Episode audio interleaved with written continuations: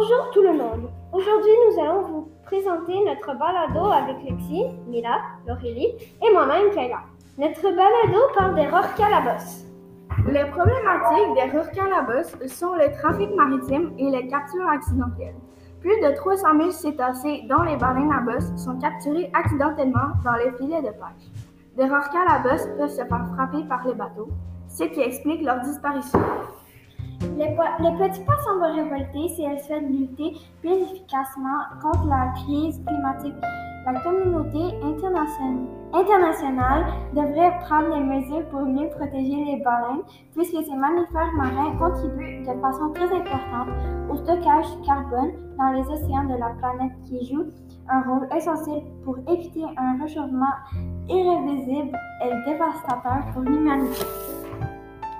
Pour sauver les, baleines à bosse, on peut protéger les océans et utiliser moins de plastique.